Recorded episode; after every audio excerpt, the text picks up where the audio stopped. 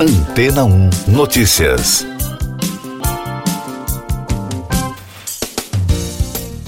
Bom dia!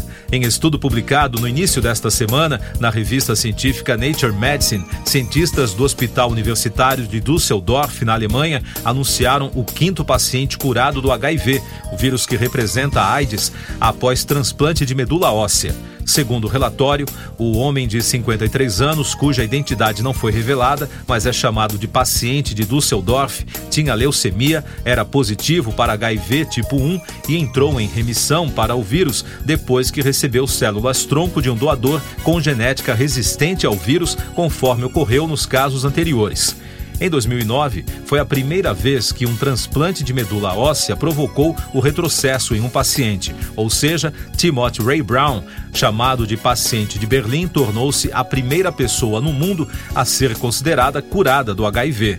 Brown viveu 12 anos sem o vírus até falecer em 2020 por conta de um câncer. Depois veio Adam Castilheiro, em 2019, que ficou conhecido como paciente de Londres, além de uma mulher e um homem em 2022, terceiro e quarto caso, respectivamente, que mantiveram anonimato.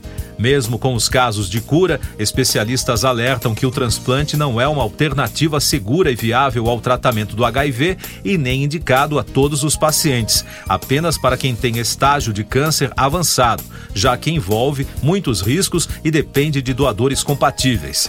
Segundo reportagem da Veja, os pesquisadores também afirmam que é difícil provar conclusivamente que alguém está curado do HIV.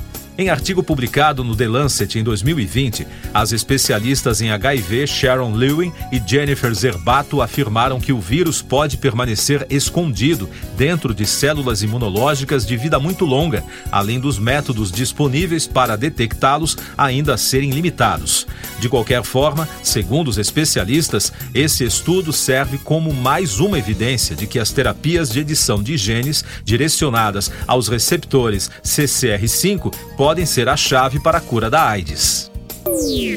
Mais destaques das agências internacionais no podcast Antena 1 Notícias. A Assembleia Geral da ONU aprovou uma resolução que pede a retirada imediata das tropas russas da Ucrânia. O texto recebeu 141 votos a favor, incluindo do Brasil, 7 contra e 32 abstenções. A votação ocorreu na quinta-feira, véspera do aniversário de um ano da invasão do território ucraniano. Em 24 de fevereiro de 2022, a Rússia invadiu a Ucrânia e deu início a uma guerra que completa um ano nesta sexta-feira. O conflito já deixou dezenas de milhares de mortos. Ainda sobre o noticiário da guerra na Europa, os Estados Unidos anunciaram que vão impor novas sanções contra a Rússia um ano após o regime de Vladimir Putin invadir o território ucraniano. A informação foi confirmada pela porta-voz da Casa Branca, Karine Jean-Pierre, em coletiva de imprensa. Ela afirmou que os Estados Unidos implementarão sanções de amplo alcance contra setores-chave que geram receitas para o governo do presidente Vladimir Putin. Os ministros das Finanças e governadores de bancos centrais do G7 decidiram aumentar para 39 bilhões de dólares a ajuda à Ucrânia contra a invasão russa. A promessa foi anunciada após a conclusão de uma reunião do grupo na quinta-feira em Bangalore, na Índia, antes do encontro ministerial do G7 que tem início nesta sexta. O prefeito de Buenos Aires, Rodrigues Larreta Hours, de 57 anos, lançou sua candidatura na corrida presidencial argentina. Ele anunciou que disputará a vaga da coalizão de oposição de centro-direita nas eleições primárias de agosto. O primeiro turno da eleição presidencial na Argentina está marcado para 22 de outubro, com um possível segundo turno em 19 de novembro. Um executivo da rede social chinesa TikTok criticou a decisão da Comissão Europeia nesta semana de pedir para seus funcionários desinstalarem o aplicativo de celulares corporativos ou pessoais usados no trabalho. A estratégia anunciada é uma tentativa de proteger dados do bloco. Giacomo Levmanheimer, gerente de relações institucionais do aplicativo no sul da Europa, disse à agência ANSA que a plataforma não está presente na China, os dados não estão na China e a gestão não está na China. Eu sou João Carlos Santana e você está ouvindo o podcast Antena 1 Notícias, agora com os destaques das rádios pelo mundo, começando com informações da BBC de Londres.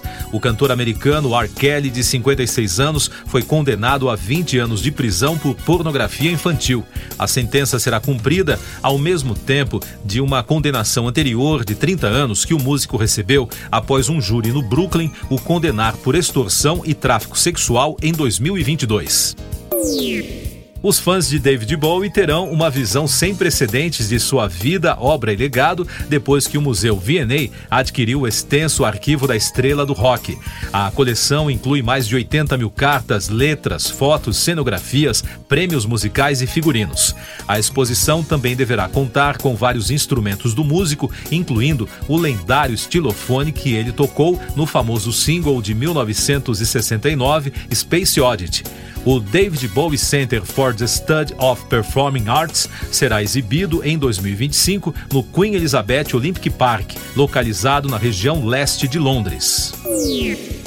Destaque da Fox News dos Estados Unidos: Harvey Weinstein foi condenado a 16 anos de prisão em seu julgamento de estupro em Los Angeles na quinta-feira.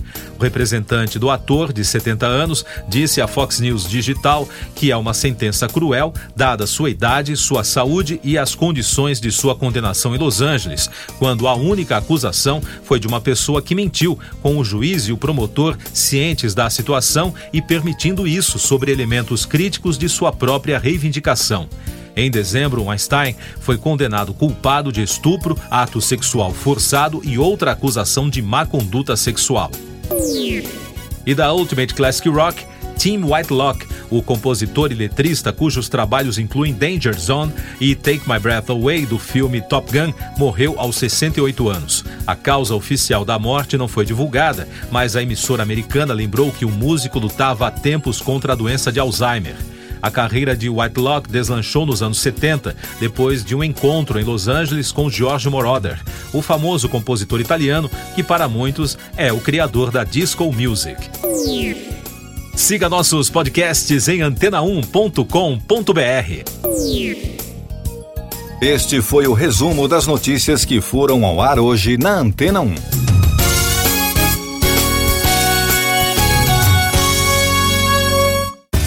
Depois de tanto conteúdo legal, que tal se hidratar com água rocha branca?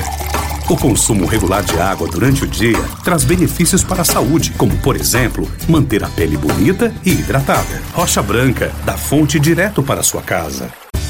Depois de tanto conteúdo legal, que tal se hidratar com água rocha branca? O consumo regular de água durante o dia traz benefícios para a saúde, como, por exemplo, manter a pele bonita e hidratada. Rocha Branca, da fonte direto para sua casa.